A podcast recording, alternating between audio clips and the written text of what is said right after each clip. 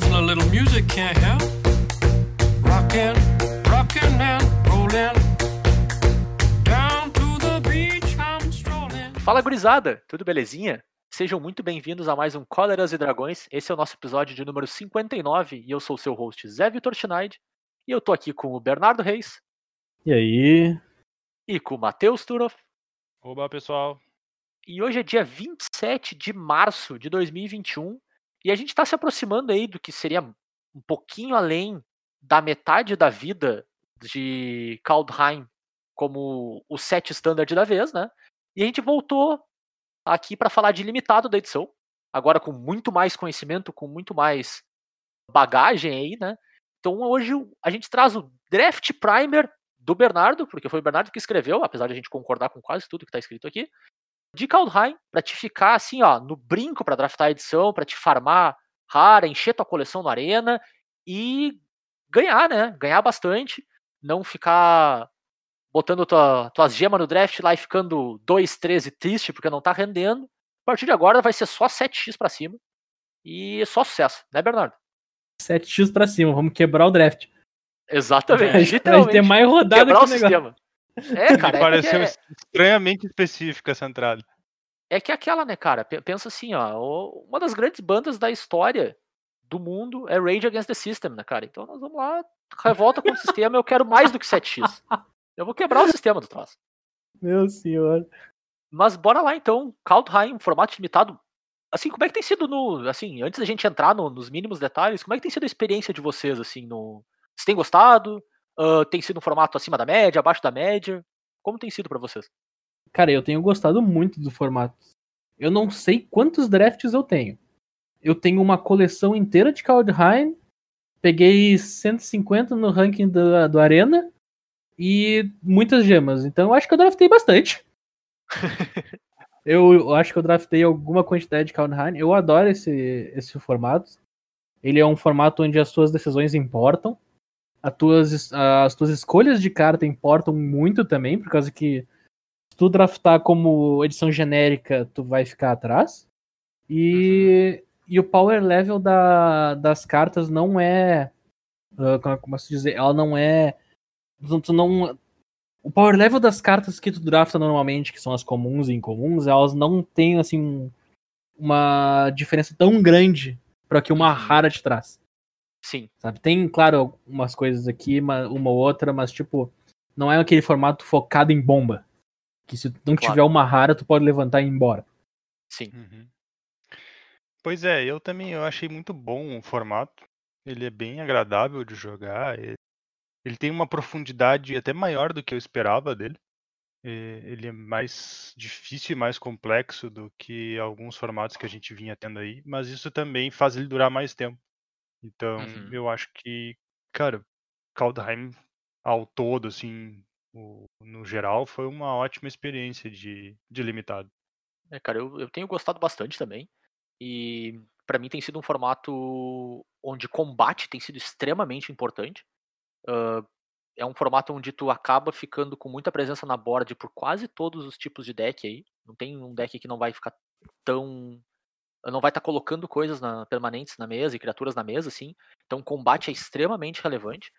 E, e para mim, todo formato que tem essa característica costuma ser muito interessante. Assim, é um formato difícil de jogar, as partidas não são tão, tão simples assim. Como o Bernardo falou, as decisões importam muito.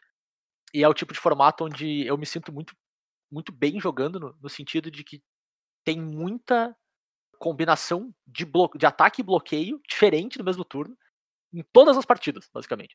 Então, todas as partidas tu vai ver um cenário onde um double block, um triple block é relevante pra caramba. E isso pra mim é receita de sucesso, assim, sabe? Acaba sendo um formato menos splash, assim, tipo, tu não olha e é tipo fantástico o que tu tá fazendo no jogo, mas as- essas micro decisões, essas micro escolhas que tu faz ah, são muito importantes e é muito legal quando o formato é assim. Porque não parece que tu tá só sendo avalanchado pelo teu oponente, tu sempre tem a chance de lutar contra o que ele tá fazendo, tirando em alguns casos muito específicos, assim. Então tu sente que dá pra disputar quase todas as partidas. É, Eu acho isso muito legal. E chega a ser interessante pensar que é uma edição que dentro diz que o combate importa, mas não é uma edição de combat trick. Então Sim, não é uma edição sim. focada em combat trick e não é uma edição focada numa mecânica agressiva de combate. tipo verdade. Zauri. É só uma edição onde importa que tu, o que tu escolhe atacar, como tu escolhe atacar, se tu escolhe bloquear, porque essa edição chega a ser aquele. é- Ela é meio estranha nesse sentido, porque quando, quando uma pessoa que não tá muito acostumada a draftar, que não faz vários drafts, tipo, ah, eu não joguei 50 drafts da edição, Uhum. tu vai naquela ideia básica de beleza, o meu deck precisa ter alguma forma de removal, etc, etc. Tu, tu draftando essa edição, tu percebe que se tu tiver duas formas de removal no teu deck é o suficiente. Uhum. Porque se tu conseguir aplicar elas no momento ideal, trocar tuas cartas por outras cartas na forma de combate, atacando e bloqueando, o jogo evolui, o jogo avança. É. Então, tu não é. Tu não precisa de um deck de 8 removal e um monte de criatura pra ganhar o jogo. E tu provavelmente não vai perder pra, um, pra uma pessoa que só draftou removal. Porque tuas criaturas são muito redundantes. Muito redundantes. Sim. Sim. E ao mesmo tempo elas são redundantes e elas não são ruins. Porque Sim. poderia, poderia facilmente tu ter um monte de criatura subpar e é só o que tu tem e tu acaba tendo que usar, sabe? Mas não mesmo elas sendo, vamos dizer, pequenas na maior parte do tempo. As criaturas não são. A maior parte delas é abaixo de 3 de poder, 3 de resistência na média, assim. Mas todas elas fazem uma pequena coisa, uma micro coisa, te dão uma pequena vantagem aqui, um pequeno efeito ali. Então elas são interessantes ela- e elas interagem de muitas maneiras. Assim, é um, é um- a- todas as interações que tu tem no board ah, são relevantes. E, cara, facilmente ainda, eu- devo, não, acho que eu não joguei tanto quanto o Bernardo, eu devo ter jogado na casa de 20 a 30 drafts, mais ou menos. Parece que todo draft eu vejo uma interação de carta que eu não tinha vi- visto ainda entre comuns, sabe? Tipo, esse, esse cara combina legal com esse cara, eu não tinha percebido isso ainda. Eu acho isso bem bacana, é bem, bem denso. Mesmo com cartas que são razoavelmente simples. Assim, é interessante. Apesar de ter muito texto. Todas as cartas têm texto. Pouquíssimas cartas vanilas na edição. Pô, tem que ler, cara. Tem, tem, tem que ler as ganhas. É importante ler as cartinhas, cara. Quem é que lê pra jogar Magic em 2021? Ah, cara, tu não precisa ler, né? Pra jogar Magic. Tu, talvez precise ler pra ganhar. Mas pra jogar, tu não precisa. É interessante Mas- que justamente esse fato de tu ter as interações entre as cartas comuns mesmo, né? E, e de tu ter cartas comuns com muito texto, como o Zé comentou, ele cria também aquela questão do formato onde não basta tu ter as cores. Ah, eu, eu tenho 20 e poucas cartas nas minhas cores. Não, não quer dizer nada. Né? É. Tem as cartas que não são pro teu deck porque o texto delas não te ajuda. E não basta ela ser só uma criatura. Então, tem, ele cria esse aspecto de arquétipos dentro das cores. Então, tu tem alguns decks que são mais agressivos, eles vão fazer muito bom uso das cartas que são mais agressivas, elas não vão ser tão boas nos outros decks. Geralmente já é assim em todas as edições.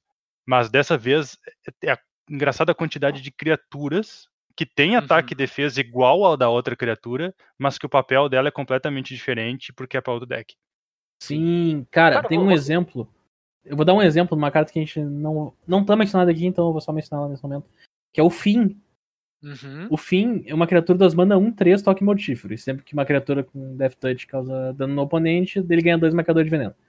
O, o, o Fim, cara, ele é uma criatura defensiva pra deck de Snow. Não é uma coisa que tu descobre olhando pra carta, porque ela não tem Snow nela. Sim. Uhum. Mas, tipo, ele é uma carta defensiva para decks de Snow segurarem o early game. É essa a função dele no draft. Ele, então ele não é pro teu RG agro, ele não é pro teu, sei lá, branco, pro teu GW. Não É é, um não é esse quando vem. mid-range, Ele, ele não é uma, é, ele não é Ele- uma win condition. Tipo, ele tem uma Não é um habilidade, mas não é o foco. Isso, não, não é esse o foco dele. Ele tá ali pra segurar o, o board do deck de Snow, que geralmente é verde, no early game. E tu descobre Sim, isso, depois de muito bem. 30 draft, cara. E, e, cara, uma, uma coisa. Vocês lembram quando tinha essa definição nas coleções? Que tinha as coleções básicas, né? o- os M's da vida, que na época era oi- terceira, quarta, sétima edição, whatever. Ah, e tinha os, os outras coleções, elas vinham com o selo Expert Level 7. Hum, Sim, tinha certo? dificuldade. É, essa aqui definitivamente entraria com o selo de Expert Level 7. Assim, ela te pede uma compreensão do jogo bem, bem grande pra te entender o limitado dela. Ela é uma coleção densa. Assim, É, ela, é, ela é quase mega expert set. é. E, cara, o papel do nosso episódio aqui é tentar tornar a vida de vocês um pouco mais fácil nesse sentido, né? Uh, ganhar uns, uns percentage wins aí em cima dos oponentes de vocês.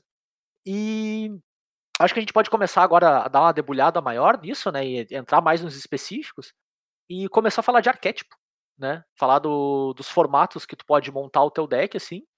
Uh, formato não de limitado, né? Porque obviamente é limitado. Mas quais são as, as estratégias que tu pode ter, seja em, em agressividade ou combinação de cor. Uh, e vamos começar pelos que funcionam. Bernardo, quais são os arquétipos que, na tua opinião, funcionam muito bem nessa edição? Vamos lá, então. Arquétipos que funcionam muito bem. Sempre lembrando que quando a gente diz arquétipos que funcionam, não quer dizer force esses arquétipos. Sim. Segue, a, segue o caminho do draft, segue a. Segue a onda na paz de Já. Nossa, que frase incrível. É, eu tô positivamente impressionado.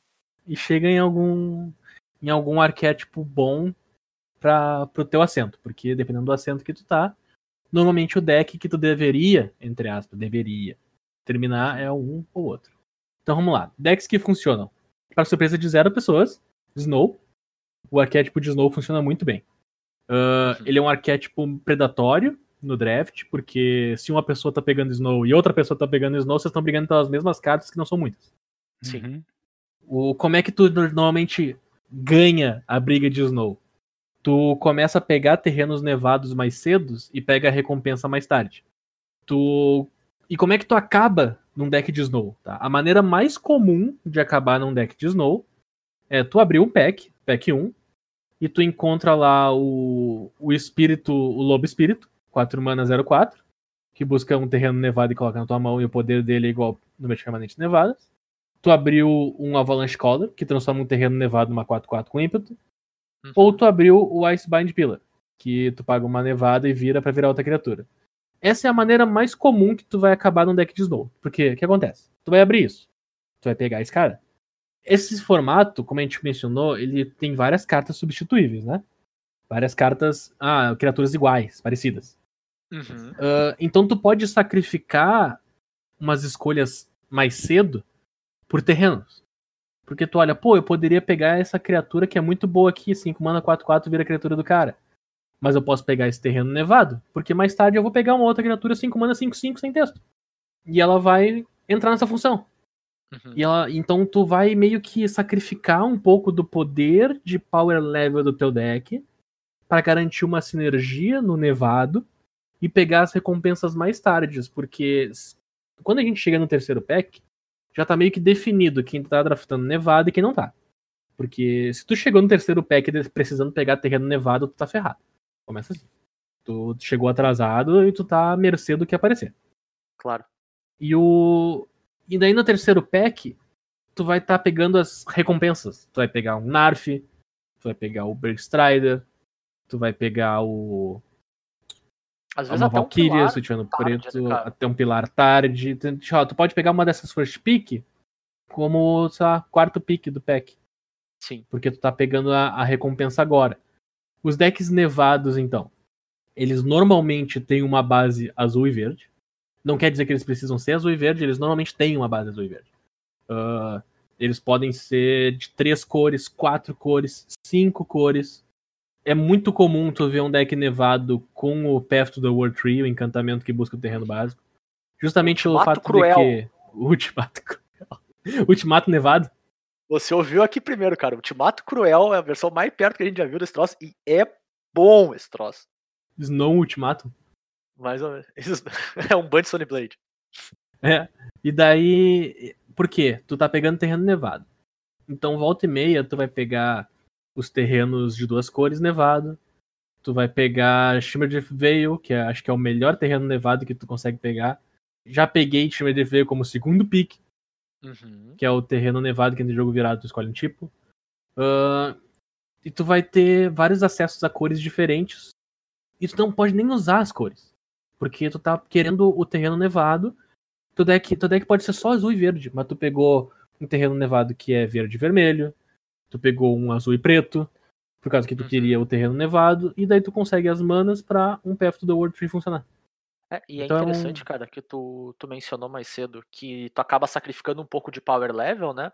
Mas exatamente essa condição de tu pegar esses terrenos duais ou que te abrem uma cor a mais, às vezes te compensam em power level em cartas que dão volta porque ninguém tava de olho e sobra pra ti num splash e funciona super bem e te dá o power level de volta, assim.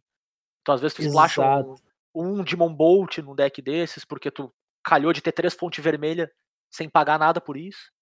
Então tu acaba equilibrando nesse sentido. Às vezes as cartas da tua base não são tão fortes, mas tu consegue usar cartas fortes de outras cores só porque tu tem acesso a, a fontes delas sem o mínimo custo quase no deck, ou por um custo irrisório, assim. É bem interessante. Sim, cara. Eu, eu já tive deck nevado que ele era o G, tá? O G, só o G. E eu tava. Eu tava dando splash na Fissures Retribution, que é uma saga de duplo branco e uma preta. Claro. E porque não tava me custando em nada. Eu tinha terreno pra isso. Minha, minha- minhas manas funcionavam muito bem. E eu simplesmente podia castar essa mágica. Sim. E é o tipo É, de carta alinhou. que é o que o power level tá, no, tá lá no alto, né, cara? É o tipo de carta Sim. que tu baixa e o teu oponente tem que fazer alguma coisa sobre ela, senão ela leva o jogo sozinha. Então, tu, tu, tu, tu abre a possibilidade de achar essas coisas, né?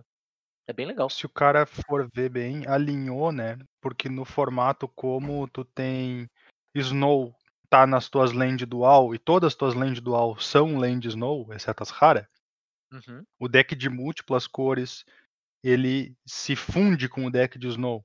Então, ao mesmo tempo que o deck de Snow geralmente vai ter múltiplas cores, ele vai ser é, até mais frequente o cara ver um deck de três cores Snow do que menos. Uhum. Ah, o deck de múltiplas cores vai acabar tendo terrenos Snow, então ele vai pegar os payoffs de Snow, então ele se torna um deck só, vamos dizer assim. Sim. Por isso que eles funcionam muito bem. E além disso, aquela coisa, né, meu? Se tu tem quatro cores no teu deck, de uma forma razoável, né? Que tu não tá sacrificando muito pra ter essas quatro cores, a tua chance de pegar lá uma bomba legal no teu terceiro pack é muito melhor, porque Sim. tu vai ter mais chance de pegar algo que tu pode usar nas tuas cores. Exato. E é aquela, né, acho que é importante a gente até pontuar, a gente falou um pouquinho, né? Mas quando a gente fala o deck tem 3, 4 ou até 5 cores, né? Não quer dizer que as tuas 23 cartas estão igualmente distribuídas, né? Eles costumam ter uma base de duas cores ali. Então, a grosso modo, umas 16 das suas 23 cartas estão nessas cores e tu splasha uma outra coisa aqui, né? Não, normalmente não é um deck carnaval, nesse sentido. assim. É. Quando tu splash uma. Splash, a gente tá aportuguesando o negócio. Quando tu pega e adiciona uma, uma extra, uma cor extra no teu deck, não é pra algo que tu precise curvar. Tu não vai Claro. tá vendo teu deck UG, tá? Teu deck azul e verde. E daí tu larga um bicho vermelho e duas mana 2-2. Não, não é assim que Sim. funciona. Exato. Tu quer, tu quer Até- colocar uma carta que pode não ser conjurada no turno certo. Tipo, ah, minha criatura é 3 manas, 2-4, mas ela é uma vermelha e uma verde. Tá? É que é a que eu tô falando da, de uma das melhores cartas de Snow, que não é Snow. Né? Ela, ela é nevada, É mas ela não é boa. pra deck nevada, ela é só boa Ela é boa ponto. que é a Svela. Tá? Uhum. Ah, eu tenho uma Svela. Só que ela- eu não preciso conjurar ela no turno 3. Claro. Eu, eu aceito conjurar ela mais tarde. Porque o power level dela equivale. É a mesma coisa quando tu coloca uma removal de outra cor no teu deck. Meu deck é azul e verde, mas eu decido colocar um Demon Bolt. O Demon Bolt não precisa ser conjurado no turno 3. Ele pode ser.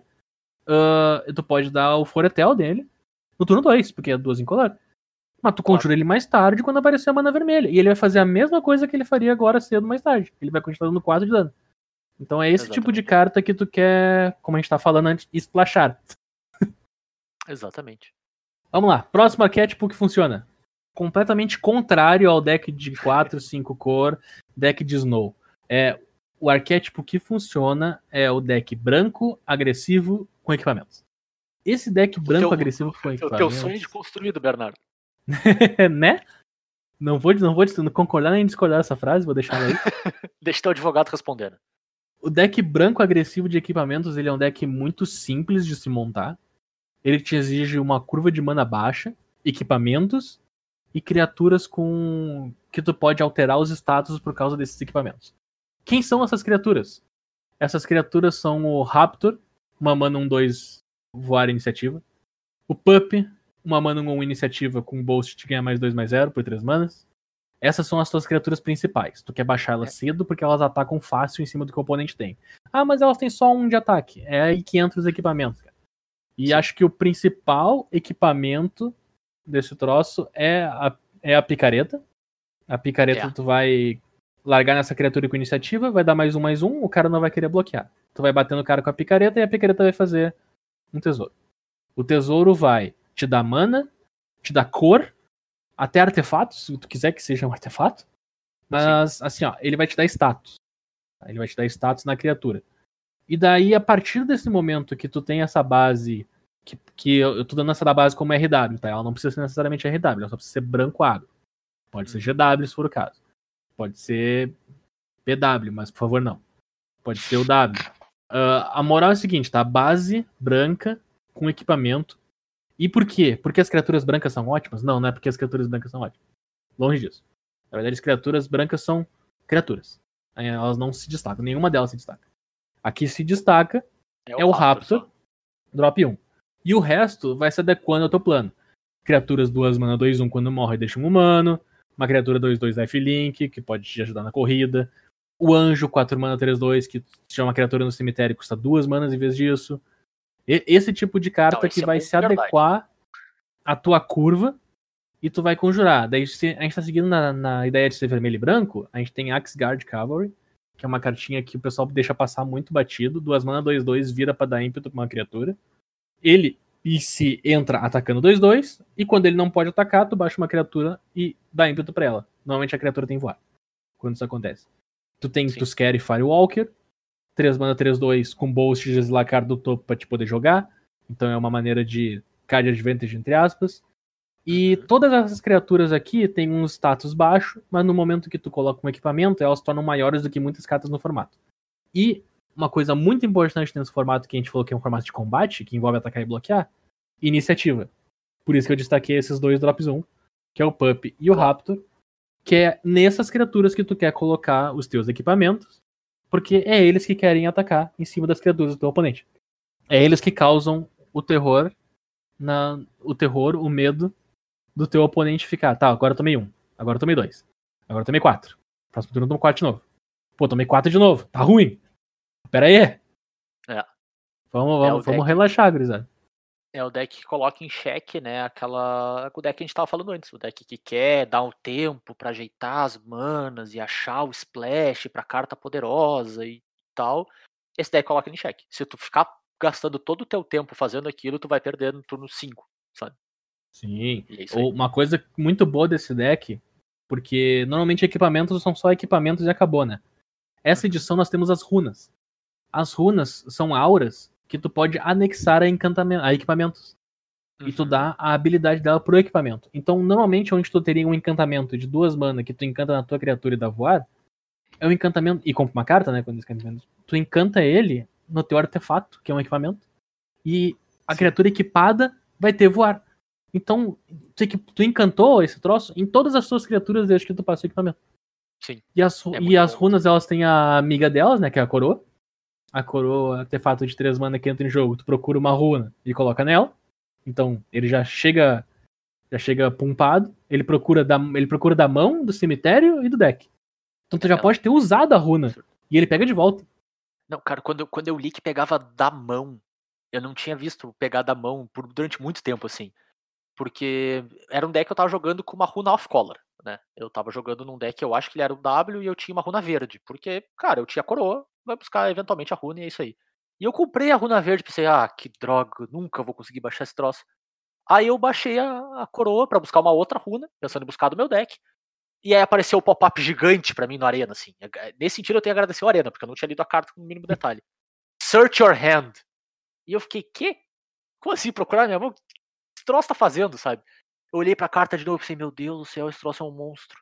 Esse troço é um monstro, monstro, monstro. Inacreditável, cara. É muito bom. Barbosinha. E eu vou dizer, cara, decks branco agressivos são muito bons. Ele não é aquele plano que tu vai fazer só porque teu draft deu errado. Ele é um plano que tu realmente vai fazer porque funciona. Ah, foco no RW, porque tem o terreno.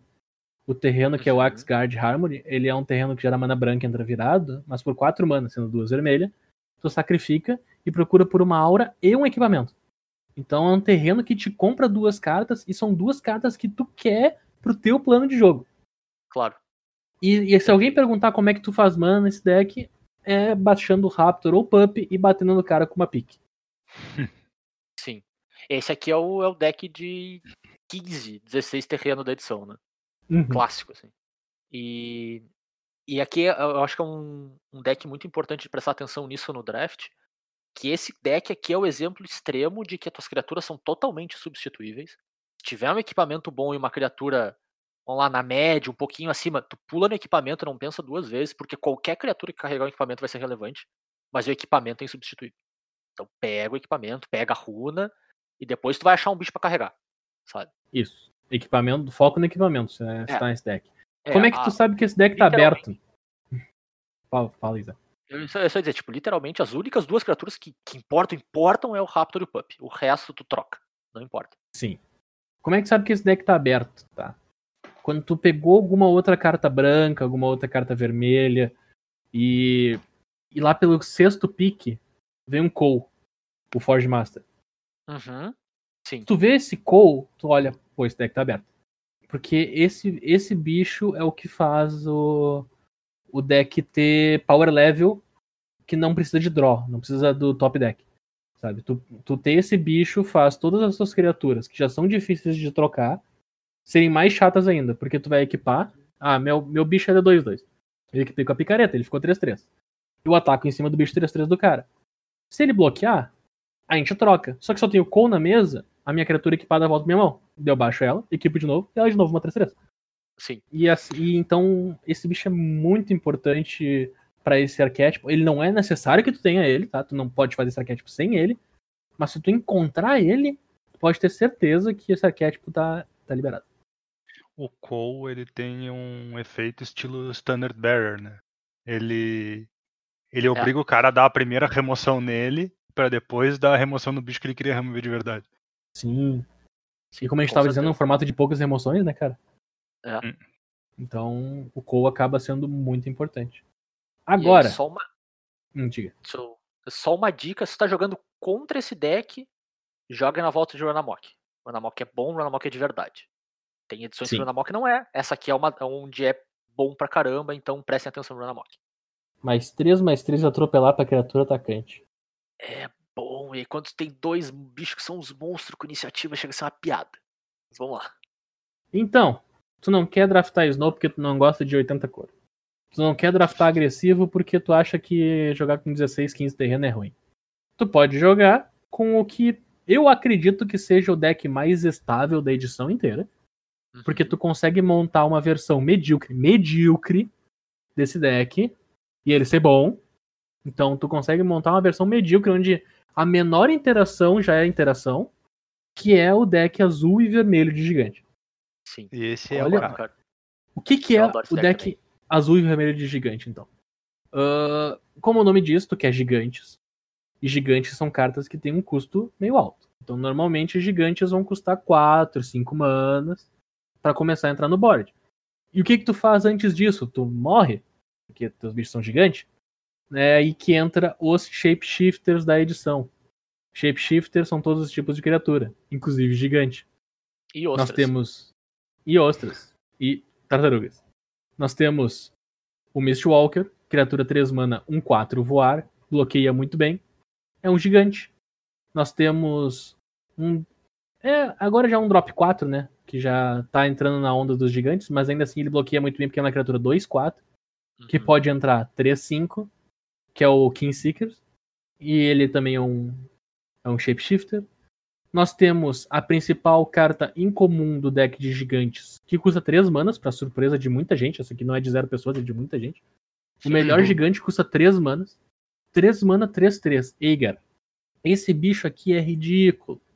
É. Toda vez que uma criatura ou Planeswalker que um oponente controla é causado, sofrer dano em excesso, se um gigante, mago ou mágica que tu controla causou esse dano, tu compra uma carta. Vamos explicar. Tu tem uma criatura 3-3, teu oponente tem uma criatura 2-2. Tu ataca com a criatura 3-3 e ele bloqueia com a criatura 2-2. Ela vai sofrer 3 de dano, que é um a mais que a resistência dela. Tu vai comprar uma carta por causa disso. Porque tu deu dano em excesso. Coisas a se notar. Funciona para mágicas, então quer dizer que se der 4 de dano numa criatura que tem 3 de resistência, tu vai comprar uma carta também. E tem uma interação interessante com atropelar. Uhum. Uh, quando tu- a tua criatura 3-3 tem atropelar e teu oponente tem uma 2-2, o Arena, ele vai perguntar. Ele sempre pergunta pra ti como é que tu quer dar o dano de atropelar, tá? A menos que tu desabilite a opção de. Tem uma opção lá que tu pode habilitar, que é colocar dano de combate automaticamente, pra te não se preocupar com isso. Mas, mesmo que Não tu tenha essa opção ativa, não, mesmo que tu tenha essa opção ativa, quando tu tem o Aegar na mesa, ele para Ah, te bom. pergunta. tu quer causar 2 de dano nessa criatura e 1 um de dano no teu oponente, tu pode escolher se tu quer dar 1 um de dano no teu oponente e não comprar uma carta, ou dar os 3 de dano na criatura, que é dano a mais do que precisa, pra comprar uma carta. É uma. Porque tu tem essa opção quando tu tá atropelando. Porque tu já matou a criatura com um dano. Tu pode dar mais dano pra comprar a carta do Aegar. Onde o Aegar se torna roubado? O Aegar se torna roubado bloqueando. Porque se tu tem uma criatura. Ah, vou atacar com essa criatura 3-3 pra trocar com uma outra criatura 3-3 do oponente. E daí ele bloqueia com uma criatura 3-3 e uma 2-2. E os dois são gigantes. Só um, só um precisa ser gigante, na verdade. Sim. Deu, teu bicho que era 3-3 trocou por uma 3-3, mas teu bicho tomou 5 de dano e eu comprei uma carta. É uma piada. né? É, é uma piada, o bicho é uma piada. E então, vamos lá. Cartas de gigante. Porque eu falei muito do Eiga, falei muito do que falei pra não morrer. Mas são quais são as cartas de gigante, então? A gente tem a criatura que se encaixa nos decks nevados e de gigante, que é o Bergstrider. Acaba que o deck de gigante ele quer um pouquinho de nevado por causa do Bergstrider. Uhum. A criatura 5 mana 4-4 que se pagou nevado vira criatura e não desvira. Se não pagou, só vira. Tu tem uma das melhores removals do formato se tu tá jogando com gigantes, que é o Squash. Que normalmente custa 5 mana para dar 6 de dano. Mas tu tem um gigante, custa 2 só. Então por 2 mana tu dá 6 de dano. O que se torna uma das melhores remoções do formato, que mata todas as criaturas que tem. Não tem uma criatura que, que sobrevive. Tem uma criatura só que sobrevive. Tem uma criatura, uma criatura no formato inteiro que sobrevive e provavelmente não deveria estar usando. Então, Só porque é preto, na verdade. sim. En- então tu vai olhar e dizer, tá, beleza, mas cadê os gigantes do deck? Os gigantes do deck, eles começam agora. Ele custa 5 manas pra fazer o Bergstrider. Ele custa 7 manas, porque ele é um 7-6 atropelar que quando morre dá 7 de dano numa criatura do oponente. Então, ele ainda tem que. Tu tem que trocar por uma coisa tua e ainda perder outra porque ele vai dar 7 de dano. Cara, Ele é um gigante. Ele custa um monte de mana. cara, esse bicho me lembra uma interação que aconteceu no jogo. Que eu ataquei com um bicho desse. Eu tinha um Aegar na mesa. Meu oponente bloqueou com duas criaturas que tinham três de, três de poder cada uma, tá? Pra poder matar o meu bicho. Uhum. E ele tinha mais uma criatura. Aí eu, eu coloquei o dano de combate de forma que eu causasse um ponto a mais de dano em cada uma das criaturas e ainda sobrou acho que um ou dois pontos de trampo nele, tá? Eu comprei duas cartas. E aí eu dei 7 de dano na outra e comprei mais uma carta. Meu oponente ficou tipo uns 30 segundos assim sem ação no jogo e explodiu. Não entendendo o que aconteceu. Não, eu acho que ele quando ele, ele processou e percebeu, tá, beleza, não, não tem mais como jogar essa partida. Assim, ó, é, é, é bizarro, cara, bizarro. Bizarro demais. Uma cartinha muito forte pro deck de gigantes, porque como eu mencionei, né, começa a jogar meio tarde, é o Glimpse the Cosmos. Um feitiço de duas mana que tu olha as três do topo pega uma carta. Mas ele tem um porém. Se, tiver, se tu controlar um gigante e ele tiver no teu cemitério, tu pode conjurar por uma azul. Então, por três manas, porque é duas pra conjurar e mais uma, tu faz um Dig Through Time quase. Tu vai olhar três do topo, pegar uma carta, vai olhar mais três e pegar outra carta. E é assim que o deck de gigante consegue manter a- a- o, seu, o seu power level tendo terrenos, tendo interação, procurando criaturas, porque tu vai pegar essas, esses, essas manas iniciais, vai transformar no que tu precisa pra depois, daí tu vai começar a baixar criatura grande, que não é fácil de lidar, tu vai ter removal de baixa mana, tu vai ter a- o squash esse, se tu tiver uma- um, um gigante em campo vai custar duas manas só, e daí tu consegue transformar tuas manas, tuas manas que custariam muita coisa, né? Porque deck de gigante, tu espera que tudo seja caro, em algo perfeitamente curvável, vamos colocar assim. Uhum. A saga E- incomum dos gigantes, ela é boa no deck de gigantes, mas tu pode viver sem perfeitamente. Tu não é obrigado a pegar uma invasão dos gigantes pra jogar de gigantes.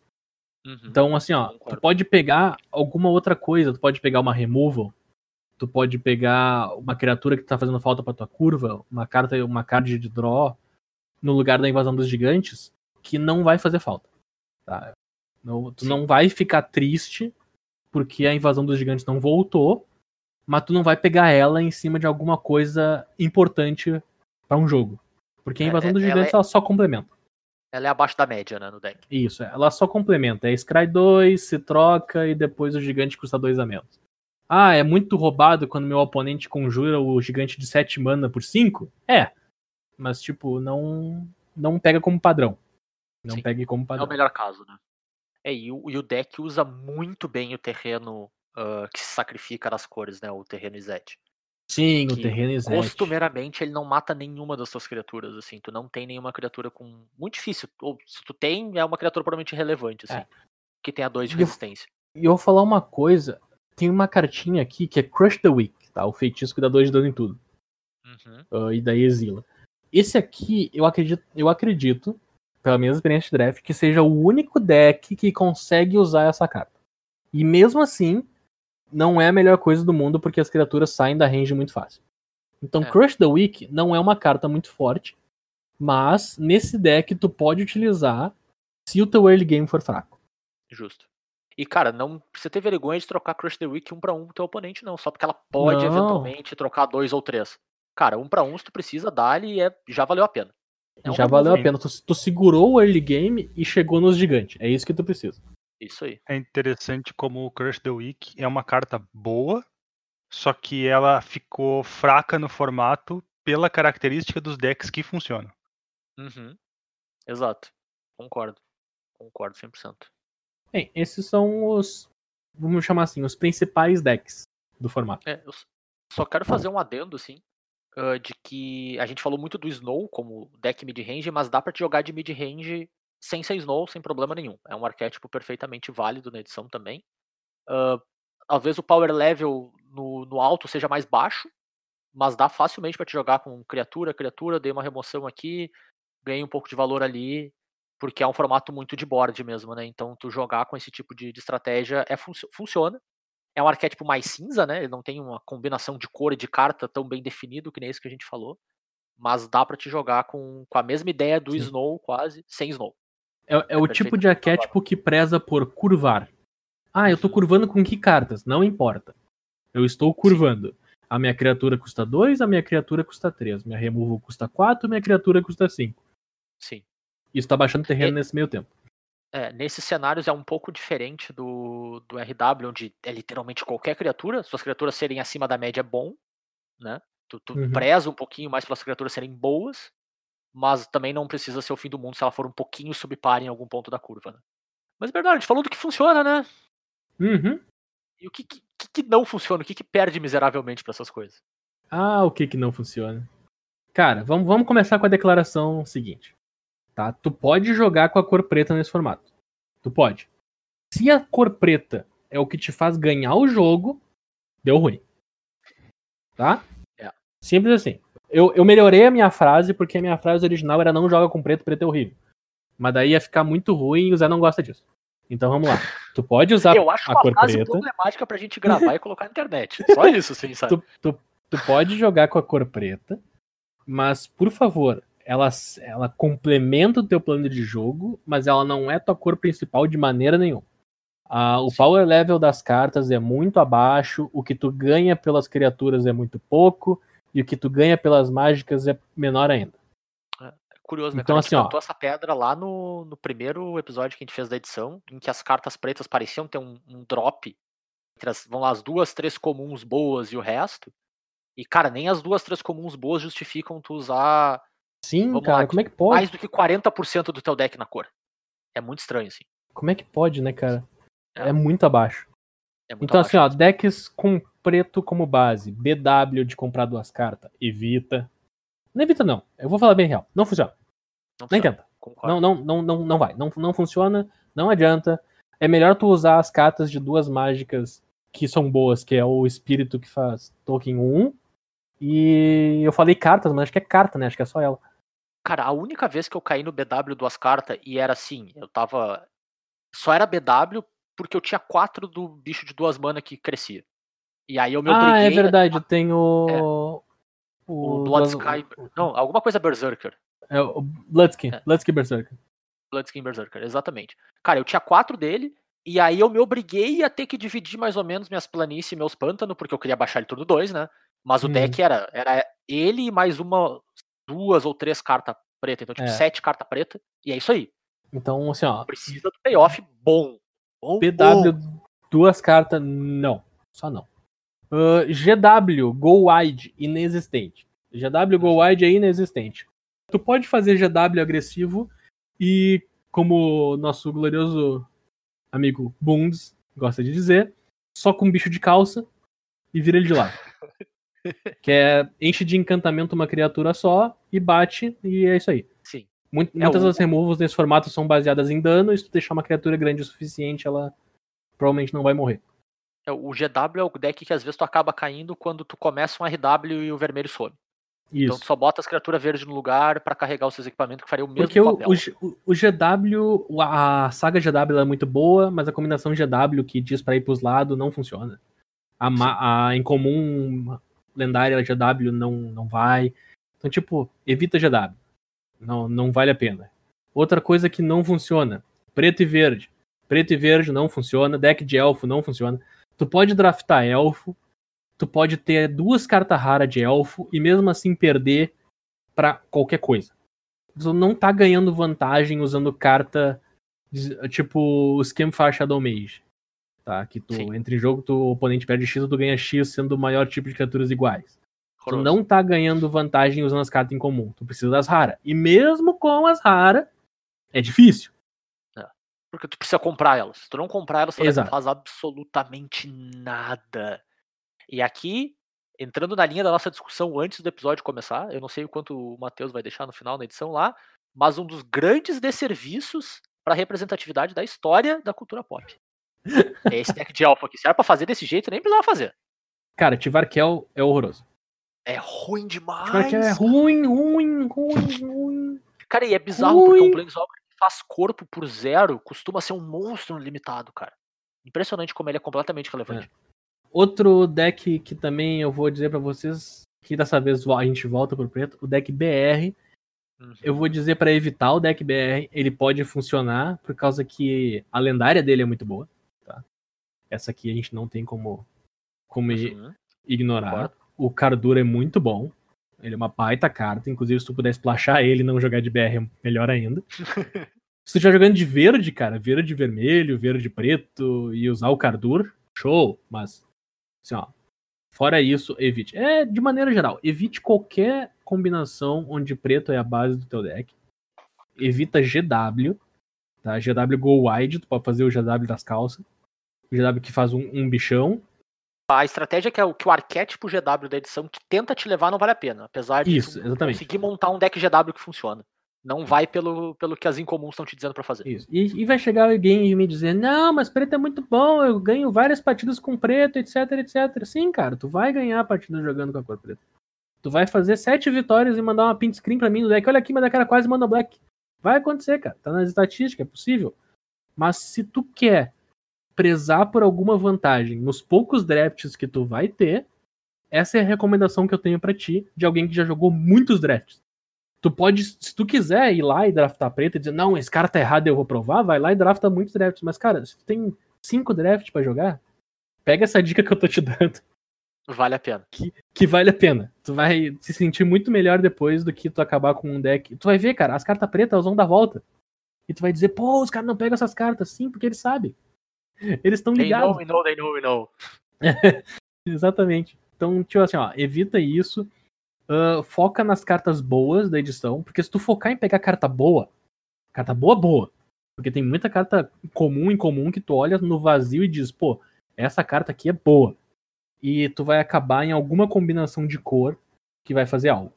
Nem que seja no plano que a gente comentou antes, que é só o plano mid-range. Perfeito.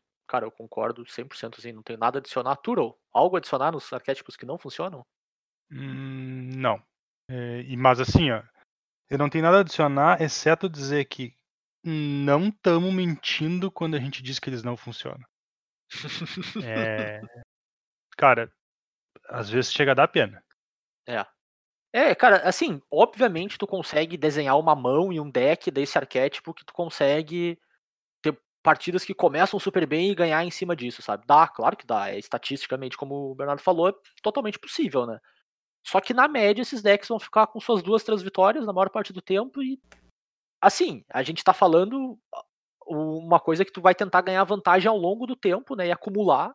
E no fim do, do processo tu vai estar tá melhor do que tu começou. Não vale a pena. Simples assim, não vale a pena. Dá para desenhar versões que funcionam. E ainda assim, cara, as versões que funcionam vão perder para as versões que funcionam dos decks que funcionam. Sabe? Geralmente Eles não vão. conseguem competir. Vão, vão com, vão com força. Se tu for pegar no, no mesmo, no mesmo degrau, assim, eles perdem todas. Tu consegue montar um deck GW que tá num degrau acima de um deck Snow, por exemplo, e tu ganhar uma partida. Com certeza. Mas se tu botar que eles estão. Se tu for dar uma nota pro deck, né? O conceito que é muito complicado de fazer, mas se tu for dar uma nota e tu tem dois decks nota 7, o deck nota 7 de Snow varre o chão com os decks nota 7 desses arquétipos aqui.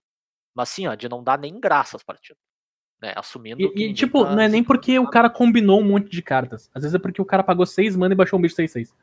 É, exatamente. Às vezes é porque o cara baixou um lindo Vorme na mesa e o lindo Uhum. Vorme é lindo, né, cara? Que carta linda, né? Te juro assim, eu, eu tô muito feliz que essa é uma carta relevante na edição, cara, porque quando tava lá em Icória e tinha o, o não lindo elefante, que era literalmente a mesma carta, eu fiquei muito triste era a carta que não funcionava na edição, cara, porque é o, é o tipo de carta que eu adoro. Sabe? Tu consegue estabilizar o board a partir de uma carta que vai te dar vantagem de combate.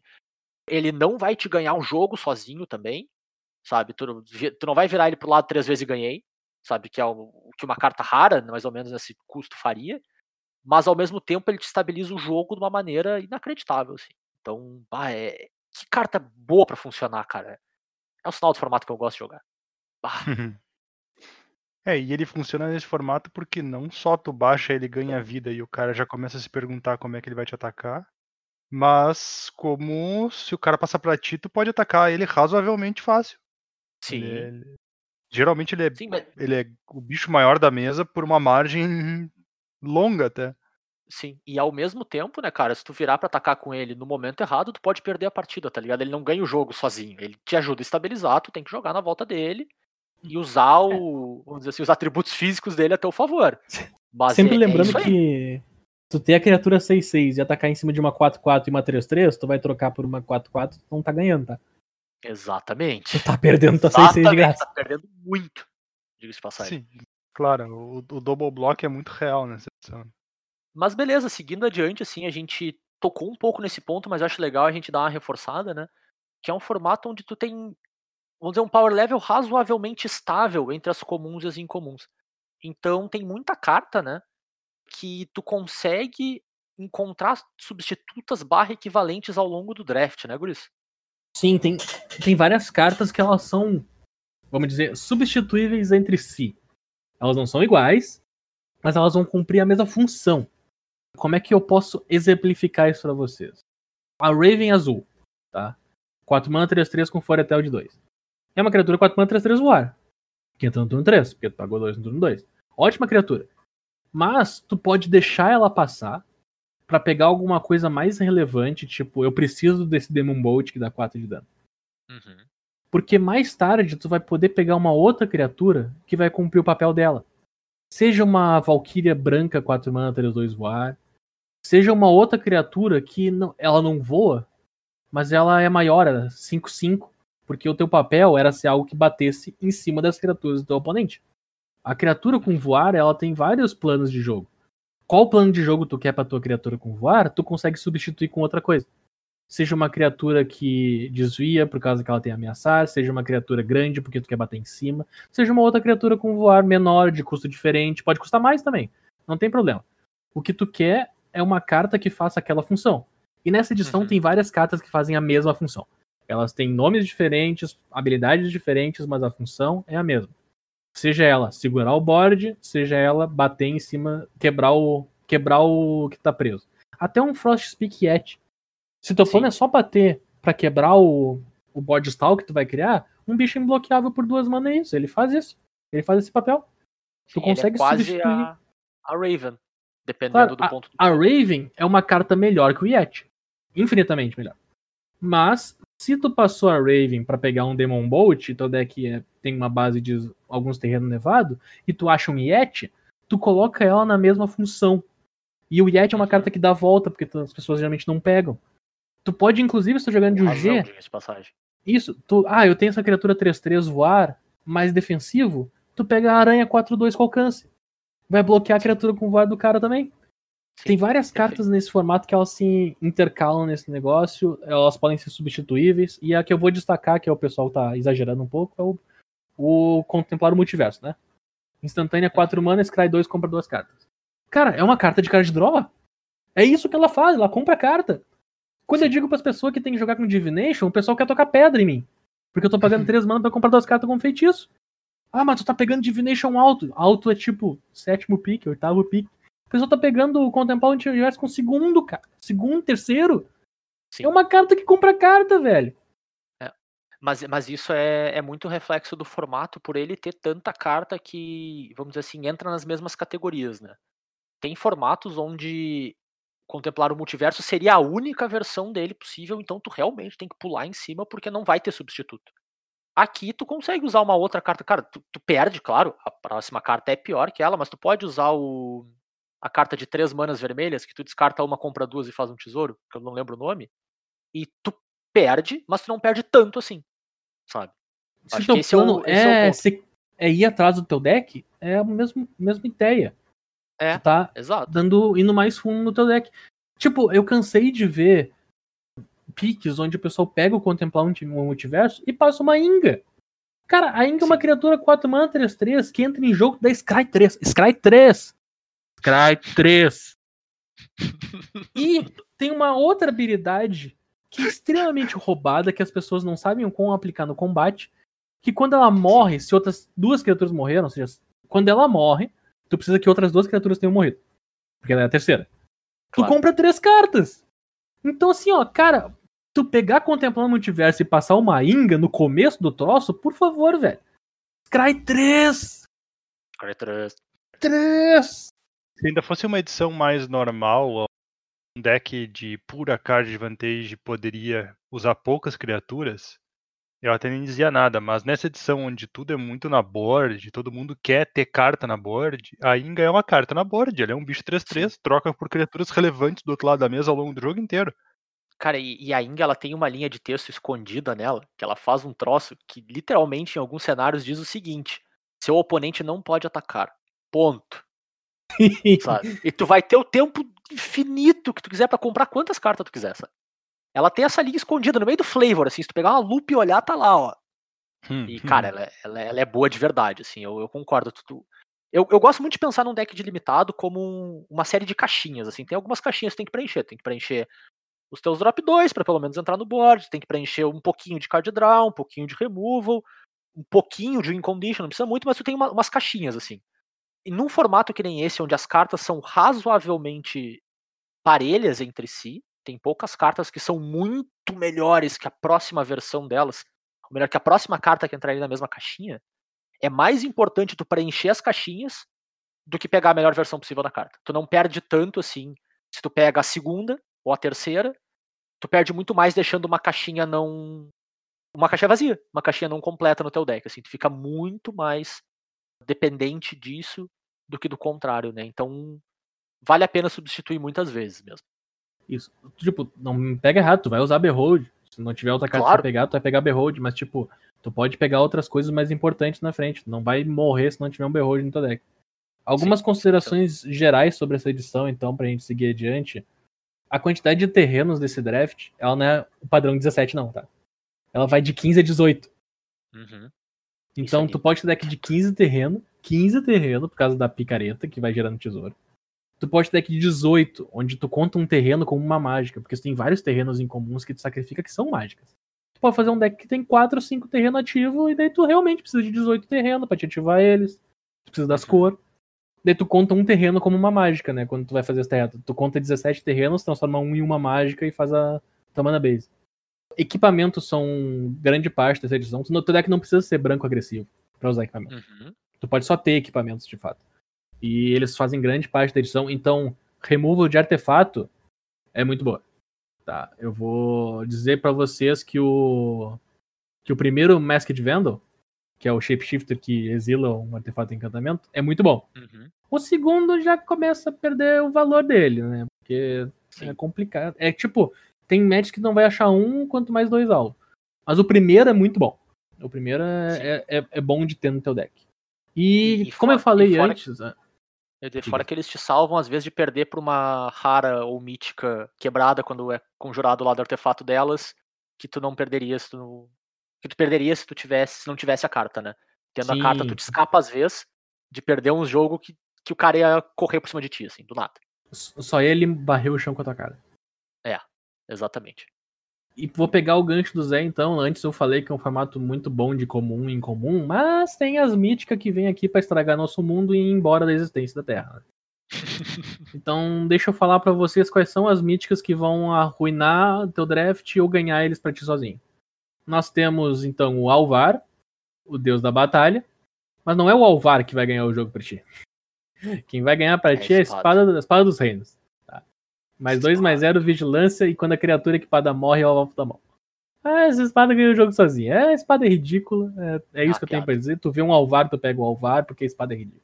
Outra carta que vai ganhar o jogo sozinho pra ti é o Toralf, porque ele tá aqui só pra acabar com o teu ilimitado, porque tu nunca vai ver isso aqui no construído. E não é por causa do Toralf, é por causa do martelo dele. Porque tu vai ficar baixando, dando 3 de dano, voltando pra tua mão, baixando, equipando, dando 3 de dano, voltando pra tua mão, acabar com o board do cara e o jogo. Cara, eu, eu quero botar aqui a, a tag no martelo do Toralf é de quanto esforço um jogador de Magic faz pra dar um raio. Esse aqui tá dando assim, ó, tá, tá perto do limite. Seis mana e tu tem que ter uma criatura pra equipar o Sim. troço e soltar. E vale a pena ainda dar esse raio. Então tá aí, ó, tá, tá no topo, tá provavelmente no top 3. Raios difíceis de dar, mas ainda vale a pena. Agora, vocês querem saber uma carta que ganha o jogo sozinha? Está no High Unleashed. Uhum. Isso aqui é, Cara, isso aqui é ridículo, cara. Unleashed tá é ridículo. é uma piada. Uma piada. Porque a carta custa duas brancas. Mas no lado de Foretel dela, é uma branca só, cara. Teu deck só precisa ter uma fonte branca pra fazer esse troço. Tu faz X anjos 4-4 com vigilância, cara. É a coisa mais ridícula que existe essa carta. Porque tu pode não fazer nada. Nada. Nada. 4 anjos 4-4. Ganhei, olha só quem diria.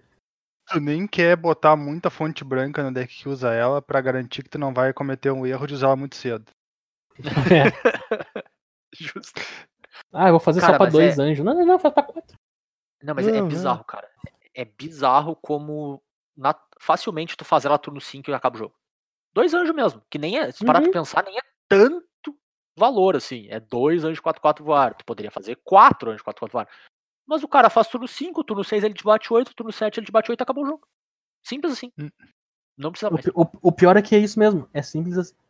É. Chega a ser uma piada, cara, de tão bom que é. Bah, Outra cartinha que tu vai tomar e não vai nem ver de onde veio. Orvar. De todas as formas. uhum. O nome dele já diz, tu vai tomar o Orvar de todas as formas. Tu vai. Cara, quando o meu oponente fez isso, a primeira vez que eu tomei um Orvar, logo no começo do formato, ele, come- ele deu mais um, mais um. E um marcador mais um, mais um, resistência mágica pra um res- Pra um e- Nossa senhora. E daí botou uma cópia do Packmate e comprou uma carta. comprou daí, uma o outro pack, daí o outro Packmate lutou com o meu bicho. E entrou outro Packmate. E ele comprou uma carta. Então, tipo assim, ó, o Orvar é ignorante. Tu tem que matar o Orvar quando ele entra em jogo, senão tu provavelmente vai perder, porque qualquer carta mongolona, ma- uma mana mais um, mais três e desvira, se torna ridícula com o Orvar. Então, Uhum. bicho ridículo. E outra carta que vai ganhar o jogo de ti, tu vai olhar e dizer, ah tá, é o dragão, 5 mana 4-4 voar haste. Não porque ele tem habilidade, não porque ele não tem nada, porque ele é uma 5 mana 4-4 voar haste mesmo. E é isso aí. Tá certo que ele vai Sim. acelerar a mana, fazendo o teu oponente caçar tudo que ele podia e não podia, mas ele é uma 5 mana 4-4 voar haste. É, eu, eu tenho uma experiência ótimas, né, e horrorosas com a Tergrid, mas mais especificamente com o lado o artefato dela, que é a lanterna que vira pro cara descartar uma carta, ou sacrificar uma permanente ou tomar 3 de dano, basicamente. Sim, mas a Tegrid é rara já. Já é mais, já é mais sim, comum. sim. Mas ainda assim, tipo, é, é outro tipo de carta que o cara baixa e carrega o jogo. Assim. Acaba, leva o joguinho nas costas.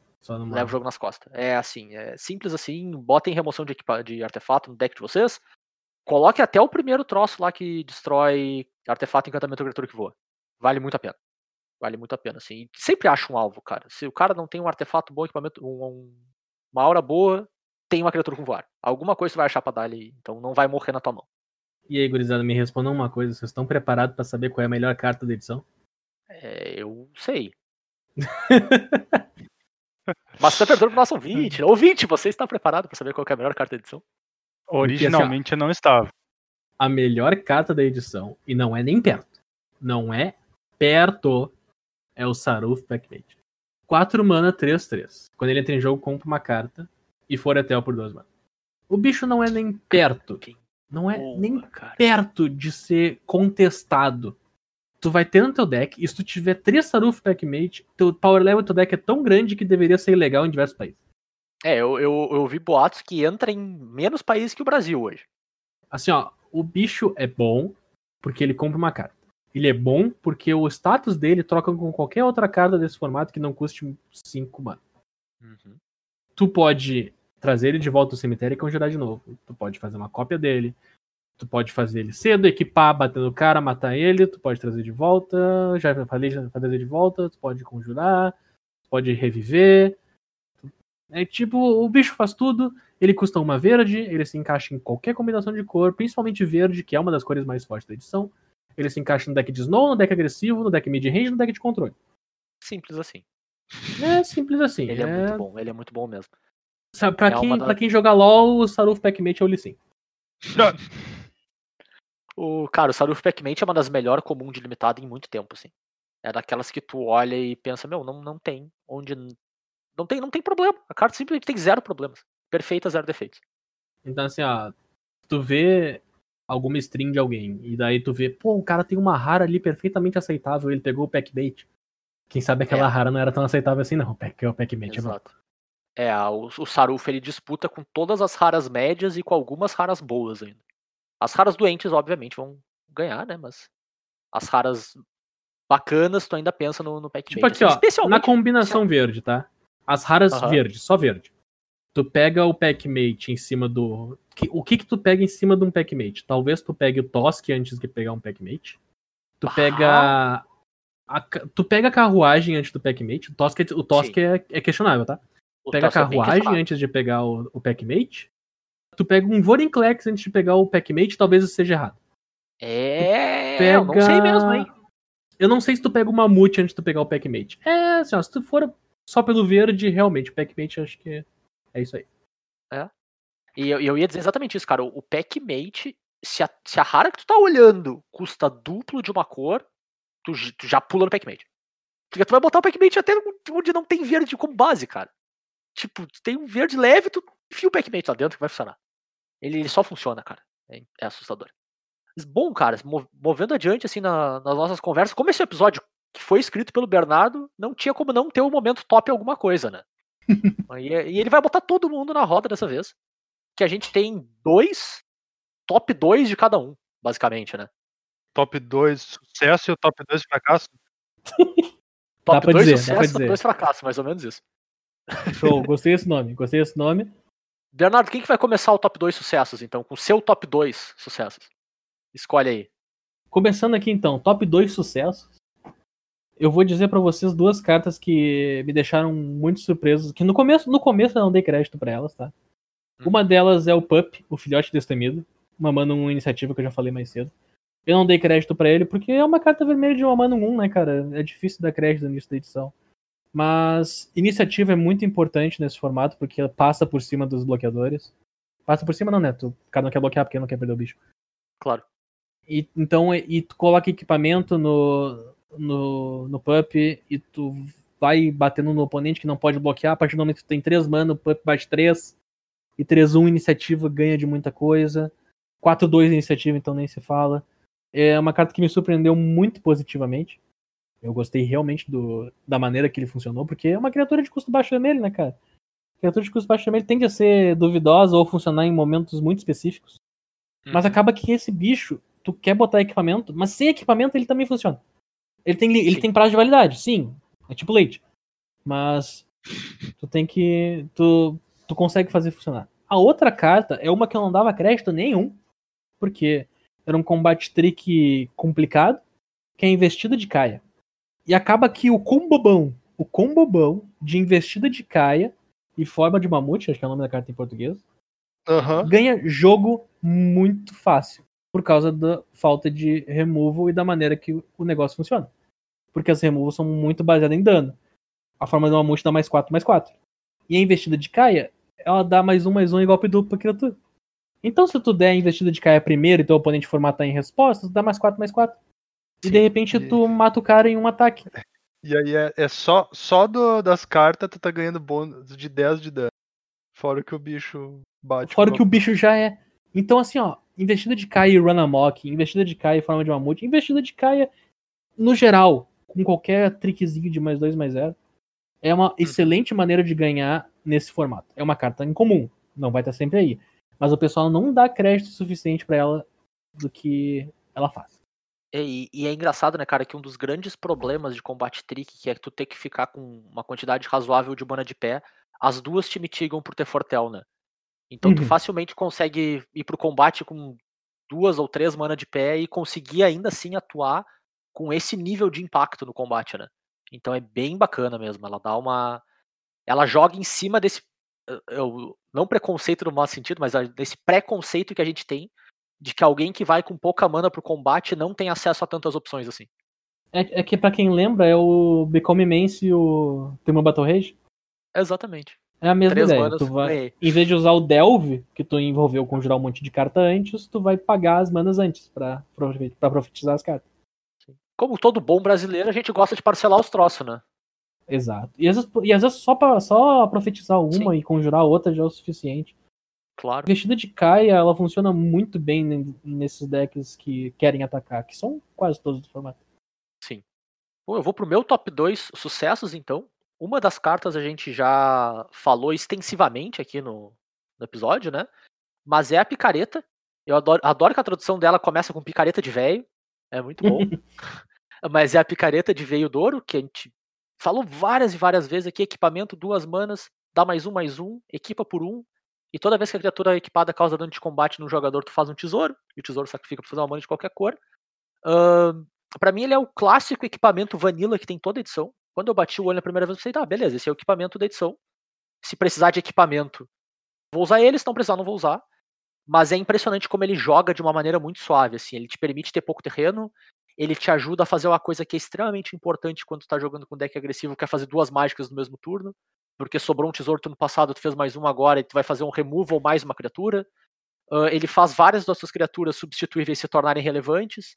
Ele funciona muito bem com o Raptor que voa e com e com o Pup, que a gente já falou várias vezes aqui. É uma carta que, pra mim, ela, vamos dizer assim, performa muito melhor do que ela parece quando. Especialmente quando começou o formato, e especialmente quando a gente faz esse paralelo dela com as outras cartas que tem essa cara em outras edições, assim, né? Pra não me alongar muito nela, a outra carta que me surpreendeu bem positivamente é o Cléri- Clérigo do Magicódigo, que também é essa carta que tá nesse. com essa cara de carta que a gente já viu antes, né? Que é o drop 1 branco que tem um pouquinho de texto, mas não costuma fazer muita coisa. Nesse caso, ele é 1-1 vigilância, e quando ele entra no campo de batalha, se ele se- a segunda mágica que tu conjurou no turno, tu coloca o marcador mais um mais um na criatural. Esse marcador é bem relevante na edição, como é uma edição que combate é muito importante, cai muito bem. Mais uma vez funciona aquela beleza com o Raptor e com o Pup, na mesma ideia do que a pique funciona, né? Tu aumentar esse tipo de criatura é extremamente relevante. É, ele carrega muito bem equipamento, porque ele tem essa, essa função de poder atacar e bloquear também, então teu oponente não quer trocar com ele, ele já colocou o marcador em algum lugar, enfim, eu acho que ele performa muito melhor do que ele parece, e o primeiro crédito que tu dá pra ele, assim, então costumeiramente eu dou descrédito pra esse tipo de carta, e nessa edição ele funciona super bem. assim. E funciona muito bem com a própria pique, porque fácil faz a pique num turno, equipa, ataca, com tesouro tu faz ele, tu bota o marcador em alguém. Tipo assim, é batata, funciona que é uma delícia. É ca- são cartas que era fácil o cara dar descrédito no começo, porque tu É. nunca vai. Eu nunca, nunca falo muito forte, mas tipo, tu, não, tu começa não olhando pras cartas agressivas. Uhum. Tu, tu, tu não começa olhando pras cartas que fazem o arroz com feijão muito bem. Porque tu quer ver as cartas com efeito. Assim como Claro. que dão dão cara pro troço. Depois tu aprende que tem uma ou outra carta que só fazem o trabalho dela muito bem e é isso aí. E essas daí são. Essas que a gente falou agora são algumas delas, cartas que fazem o trabalho delas muito bem. Com certeza. E como não poderia deixar de, de ter esse tipo de coisa aqui, né, num, num episódio nosso, eu vou roubar no meu top. Vai ter três cartas, vai ter uma menção honrosa. Mas a menção honrosa é bem, bem rápida mesmo. É o Glimpse the Cosmos. A gente já falou dele aqui no episódio também. E como é que uma carta dessa se surpreende positivamente? Porque pra mim ela joga ainda melhor do que ela lê. É assustador, assim. Sabe? É, ela é. É que nem. Cara, pra mim ela é que nem shampoo da L'Oreal, assim, sabe? Tu vê na propaganda e o cabelo do cara sedoso daquele jeito, tu pensa, pô, fica sedoso mesmo, mas não tem como ser assim de verdade. Aí tu bota no teu cabelo e pensa, filha da mãe, funciona demais. Não... Devia ser proibido funcionar tão bem, assim, sabe? Então, Glimpse the Cosmos aí, parabéns, show de bola. Pera aí, vamos perguntar. Turo, funciona assim mesmo? Funciona. Vai lá, Turo, teu top 2.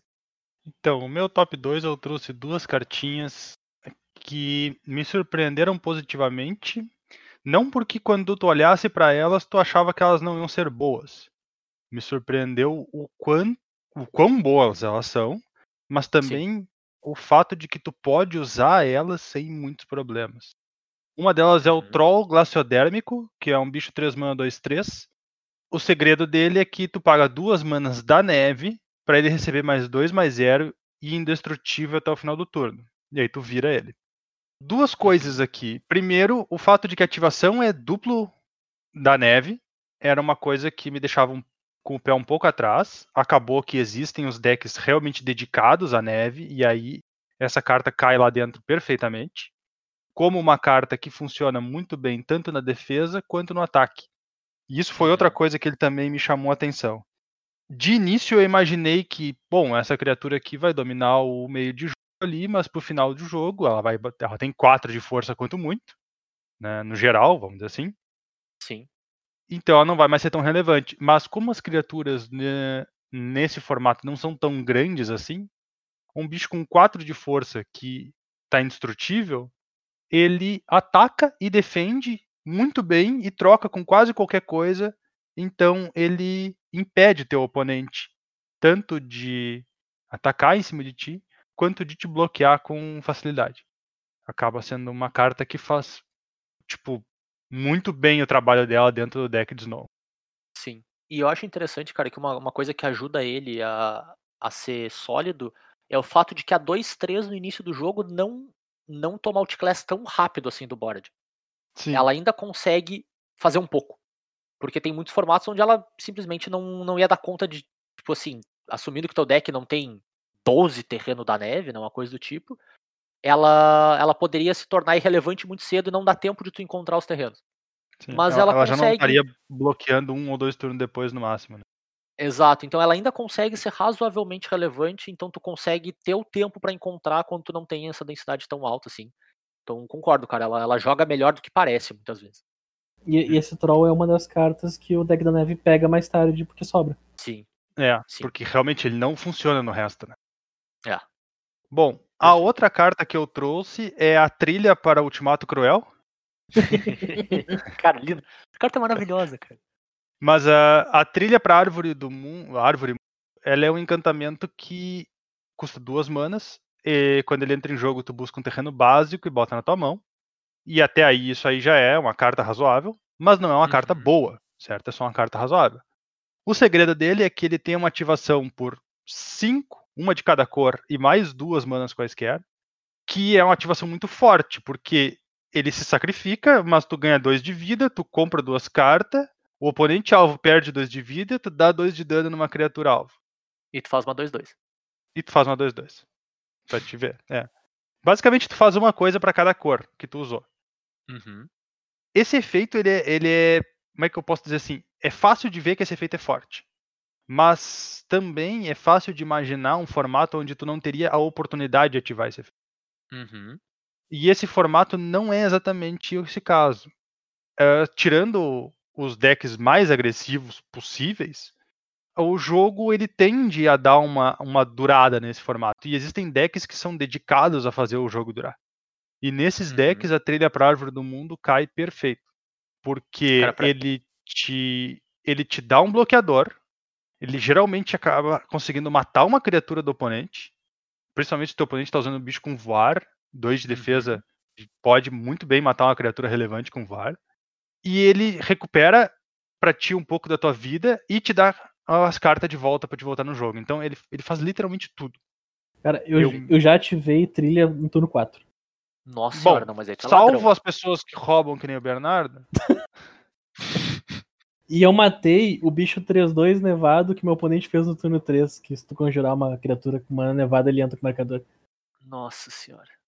Eu tava Mas, no assim, play, eu fiz turno 2 o bicho que desvira o terreno, turno 3 o encantamento e a árvore e a trilha, e dentro turno 5 ativei. Não, É. turno 4 ativei. É. É o jeito de fazer. Cara, só pra complementar o que tu falou na questão do. De, é fácil imaginar um formato onde esse efeito é quase injogável, né? Não, não dá pra te usar. Eu acho que o segredo todo tá é no quão relevante são os dois pontos de dano e no quão relevante é a 2-2. Porque todos os outros, os outros efeitos, quase que independente do formato, são bons. Pode não conseguir ter tempo de usar, mas quando tu conseguir usar, são bons. Só que o, o fato do- dos dois pontos de dano consistentemente matar uma criatura e o fato da 2-2 consistentemente trocar com outra, sabe? Chega a ser uma piada de tão bom que é nesse formato. É, se tu É, tiver é 7 se tu tiver 7 mana e teu oponente uma 4-4, ele não pode atacar. Também, Exato. exato. É, é, cara, é bizarro, assim. É, porque, cara, costumeiramente 7 mana pra dar 2 pontos de dano. Cara, eu vou ignorar a parte que é sempre boa, tá? Pra dar 2 pontos de dano e fazer uma 2-2, tem muito formato que não vai servir pra nada. Essa parte não vai servir pra nada. E aí a carta cai muito, assim, porque ela vai basicamente comprar duas cartas pra ti. Os outros dois Uhum. são menos relevantes no, no estado do jogo, né? No do board mesmo. E tem formatos onde os dois pontos de dano seriam bons, tem formatos onde a 2-2 seria bom. Aqui, os dois são bons. E aí a carta se torna fácil um 3 para 1 ah, no board, mais as duas cartas na tua mão. Assim. É. Sim. Bizarro. Bizarro, assim. Uma baita carta mesmo. Eu não dava crédito nenhum pra ela no início. Parecia que, tipo assim, não, não vai ser relevante. E é. E no completo oposto, cara, a carta que eu achei que ia ser um monstro de relevante e tu simplesmente quase não deve nem usar ela é o Feed the Serpent, cara. Alimentar a serpente. É a primeira carta dos meus fracassos aí, talvez o grande fracasso da edição pra mim. Quatro manas, duas e duas pretas, por uma mágica instantânea que exila a criatura ou Planeswalker. Cara, show, né? Parece lindo. Quatro mana, resolve qualquer coisa. E ela custa duas pretas. E por custar duas pretas, ela se torna quase injogável na edição. É muito bizarro, né, cara? Costumeiramente é- a remoção. É uma ótima carta. Tu olha É. ela no vazio, é excelente. Tu deveria estar brigando por isso aqui. Mas tu não tá. E tá passando de não tá. É. Porque assim, cara, costumeiramente a remoção comum, às vezes até feitiço de 4 ou 5 manas do preto, é a carta perfeitamente plausível. Se tá no preto, tu vai usar, se tu não tá no preto, não vai usar. Dependendo do formato, tu abrir ela cedo te faz querer ir pro preto. Ah, aqui ela ainda costuma menos. Ela é instantânea, ela exila, então ela resolve, resolve, ponto. Pode pegar um Planeswalker eventu- eventualmente. E, cara, o simples fato dela custar duplo preto faz com que, pra te usar ela com consistência, né? Tu tenha que ter uma base preta razoável, ou tu tá num deck maluco que consegue splashar as cores que quiser, e aí sim tu devia estar usando, porque é uma remoção eficiente pra caramba. Mas, cara, tu só vai pegar ela se tu tiver nesse deck já, e aí ela sobra lá num sexto, sétimo pique, bom, aí tu vai pegar. Senão, cara, ela não pode servir pra ti de farol do deck nunca. É, assim, é, não vale a pena. Simplesmente não, não compensa tu tá pegando essa carta porque ela faz tu ir pro, pra versão do deck preto, onde o preto é essencial pra te ganhar e tu não vai ganhar. Não vai ser ela que vai te fazer ganhar e não vai ser o resto das tuas cartas também. Então ela, infelizmente, ela não joga. E é uma pena, porque é uma- em termos do, do efeito dela, é uma baita carta. O meu segundo fracasso, então, é o, é o, vamos dizer assim, o portador da bandeira do deck de elfo, né, incomum de elfo, que é o Arald, o rei de Skenfar.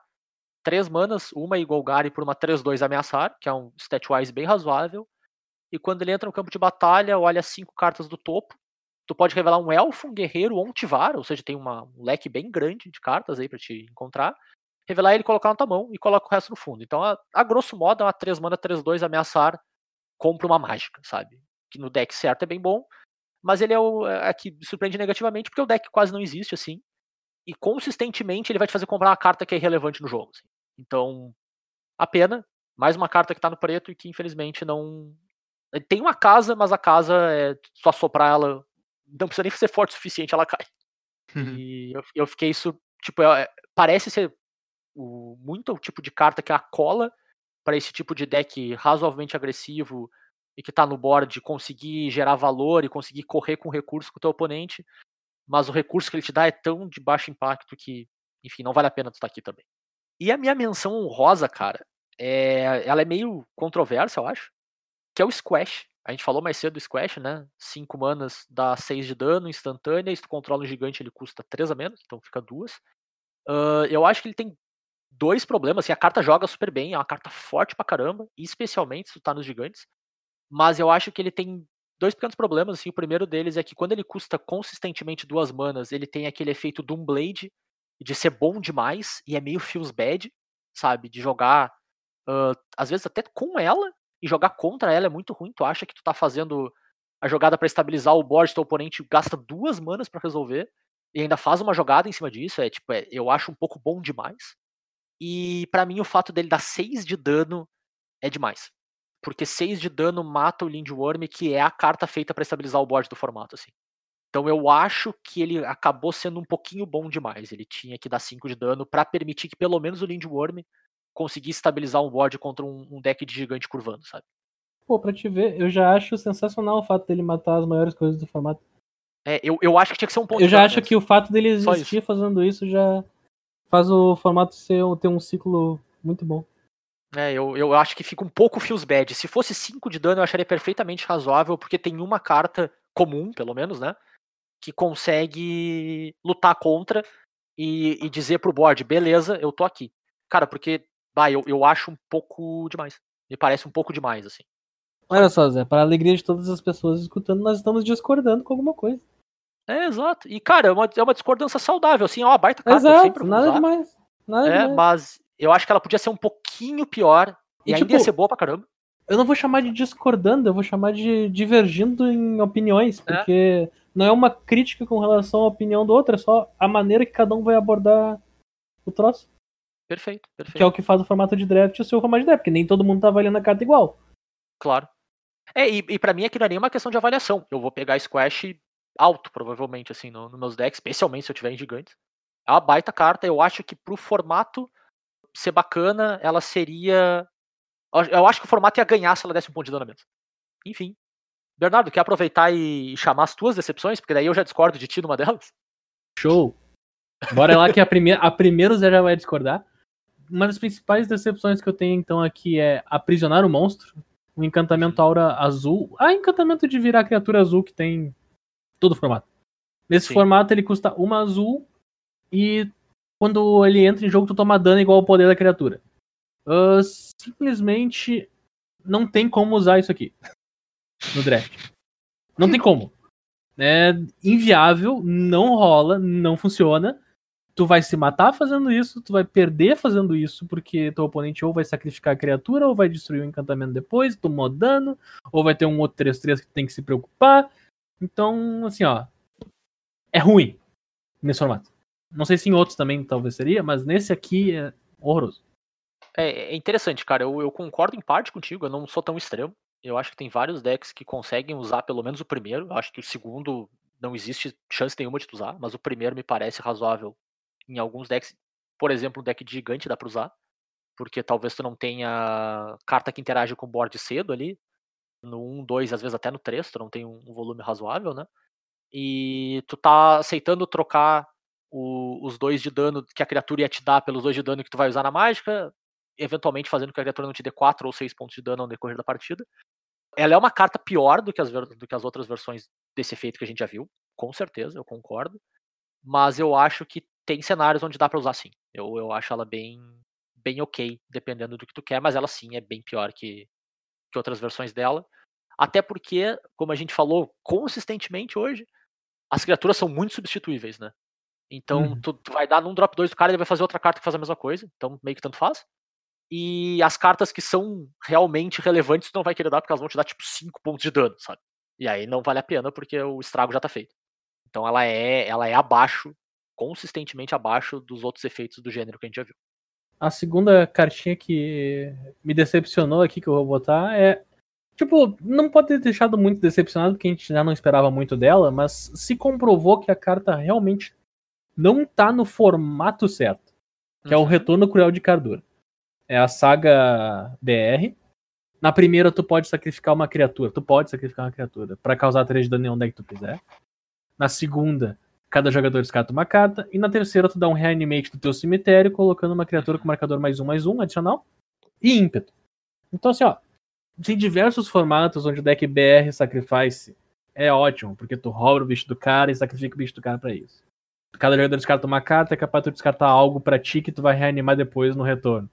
Tem diversos formatos que isso aqui é ótimo. Mas no que a gente tá jogando agora, tu não tem nenhuma criatura que tu quer sacrificar, cara. Não vale a pena, Tu né? tem. Tu tem uma criatura duas mana, um preta que entra em jogo oponente descarta uma carta, que é uma opção. Tu tem uma criatura 2-2 que se tiver 3 de ataque quando morre faz uma ficha 2-2. E acabou por aí os bichos que tu quer sacrificar. O outro Uhum. bicho que tu quer sacrificar é o que tá encantado com o encantamento do lado, que ninguém deveria estar usando no começo de conversa. O, o aprisionar o monstro. Então, tipo, não dá, cara. O, a saga ficou Não. muito abaixo por causa que faltou coisa pra, pra combinação de cor fazer efeito e decep- decepcionou. Apesar de que já tava abaixo no início, né? Primeiro episódio. Mas decepcionou Sim. um pouquinho. Ela te pede Além demais, né? disso, é, tu não só não tem criaturas razoáveis pra sacrificar, mas tu também tem muito poucas criaturas que tu gostaria de descartar no segundo capítulo pra reviver na terceira com ímpeto. Sim. Tipo, tu tem duas, três talvez, se tu estiver esticando muito, se tu for tirar fora a carta rara. E aí não fica legal, é, não, ela não, não gira direito, né? É, é, e, e a clássica carta que te pede um monte de investimento e não tá te devolvendo, talvez, naquela, naquela proporção, né? Vamos então vamos para as minhas. Então as minhas duas decepções. A primeira delas é a Maja, protetora de Bretaguard. Uma criatura 5 mana 2 3, que todas as outras criaturas que tu controla recebem mais um mais um, e toda vez que um terreno entra em jogo, tu faz uma token 1. Tipo, quanto mais eu leio essa carta, menos faz sentido ela não ser boa, e ela não é boa. Porque a carta é muito forte, o efeito dela é muito forte. Só que nessa edição, como o Bernardo comentou, o deck que quer se espalhar para tentar ganhar o jogo lateral, ele não existe, ele não funciona. E esse deck supostamente devia ser o GW. Então não só é uma estratégia que não funciona, mas é um deck que acabou ficando ruim, que tenta usar ela. Então a carta literalmente não, não tem, não tem como tu fazer ela dar certo na edição. Ela é horrorosa. É. Infelizmente, né? É, infelizmente. E a outra é uma carta que, tipo, ela me decepcionou porque ela era uma carta rara. Se tu lê ela diversas vezes, tu vê que ela realmente deveria te decepcionar. Mas ela me decepcionou porque ela era uma carta rara, que é a Colvore, deusa do parentesco. O que, que ela faz? Ela tenta ela tenta jogar com um tribal de criatura lendária. E nessa edição a gente tem diversos deuses e diversas criaturas lendárias incomuns. Uhum. E a maior parte delas são muito boas. Só que, infelizmente, no draft, mesmo assim, é difícil tu ficar com uma quantidade de criatura lendária suficiente para te ativar essa deusa de forma razoável. E aí, se ela não tá ativada, ela não funciona legal. Ela acaba sendo uma carta bem abaixo do resto da mesa. Ela não, não, não te ajuda muito. Então foi decepcionante nesse aspecto também. Cara, eu, eu tudo que eu tenho pra dizer sobre a Colvore é que aquele urso ali que tem na imagem dela tá olhando pra ti e dizendo: O que, que tu esperava, cara? Olha a cara dele, tipo assim, dizendo: Meu, eu, eu não, eu não tava nem tentando te enganar aqui, tá ligado? Eu não sou nem a Olha, Maja aqui do lado. Honestamente, Maja- o que, que tu esperava de mim? É, a Maja ali do lado tá com cara, tipo assim, vamos, gurizada, eu sou boa pra caramba. O urso tá completamente convencido de que ele não serve pra nada no draft. Pois é, eu olhei mais pro resto da carta do que pro urso, coitado. É, o, Eu tinha que ter prestado atenção no urso. O É. urso tinha me dado a dica. Mas, gurizada, eu acho que a gente tem um- uma coisa muito importante pra fazer nesse momento. E Hum. que é especialmente feito pro Tural não conseguir rodar o filtro de cortar todo o silêncio do episódio depois. Ele vai ter que fazer em duas vezes. Vai ter que selecionar o episódio até aqui, cortar o silêncio depois, daqui em diante, que é um minuto de silêncio pra cor preta que faleceu. Vocês. Coloca, coloca um minuto da musiquinha da Titanic tocado na flauta ruim. Bah, sim. Sim! Em sim, homenagem, outro- a, em homenagem à cor preta dessa edição. O, o, o bar sim é maravilhoso, né? Ah, é, não, não, não, não querem um cafezinho também? Cara, eu, eu, eu aceito, assim, mas só com um pouquinho de açúcar, tá? Eu não, não gosto de Ah, com um pouquinho de açúcar. Quentinho. Quantos graus? 86 graus? Pa- Parece bom, cara. 86 parece certo. Ah, te contar. Então, depois desse minuto de homenagem que a gente fez aí ao, ao falecimento do Preto, eu acho que a gente vai caminhando pro encerramento, né, Guris? Vocês têm algumas considerações finais pra fazer sobre o, o draft dessa edição? Cara, sigam a- as dicas ali, o draft é bom, então eu recomendo jogar bastante. Se tu vai jogar de a deck agressivo, não esquece dos seus equipamentos. Se tu vai jogar de um deck mid-range, não esquece do teu packmate. Evita a cor preta. E se tu vai jogar de controle, formato errado. É, pretty much. A minha dica é entre no board. Não esqueça, tem formatos que dá pra te não entrar no board cedo, esse aqui tu precisa. Então, coloque criatura no teu deck, independente do teu plano, assim. A minha dica é que se tu fizer um deck branco e preto de cóleras, dá pra jogar de controle. Mas tem que ser de cóleras. Ah, então tu Sem tá dragões? recomendando que abra uma rara. Duas ou três. Tá, mas é só cóleras ou cóleras e dragões? Não tem dragões, só cóleras. Cóleras plural. Bu... Ah, bota um dragão, cara. Um dragãozinho. Splash o Não, aí dragãozinho. não é branco e preto. Ah, mas splash o dragãozinho, velho. O, o- o- o- o dragãozinho é branco no coração dele, cara. Tu sabe disso. branco no coração dele. Não, não é, não. Não, não, o Nunca tesouro foi. faz. O tesouro faz branco, o tesouro faz branco. O tesouro faz Confia. branco. Confia. Vai dar certo. vai, vai dar certo. Só tem que abrir três raras nas duas míticas e, O e fazer tesouro faz- o tesouro tá O tesouro faz branco pra te poder conjurar a cólera preta que tu tá splashando, né? Exato, exato. É. Exatamente. Não, é pra, é pra te atacar e dar o Dunscar depois do combate. Uhum. Com o dragão em jogo. Exatamente. Sim, porque daí tu tem as mana branca, né, cara? Claro, claro. Aproveitar, né? Porque se matam teu dragão, tu não vai ter duas brancas com tesouro, mas.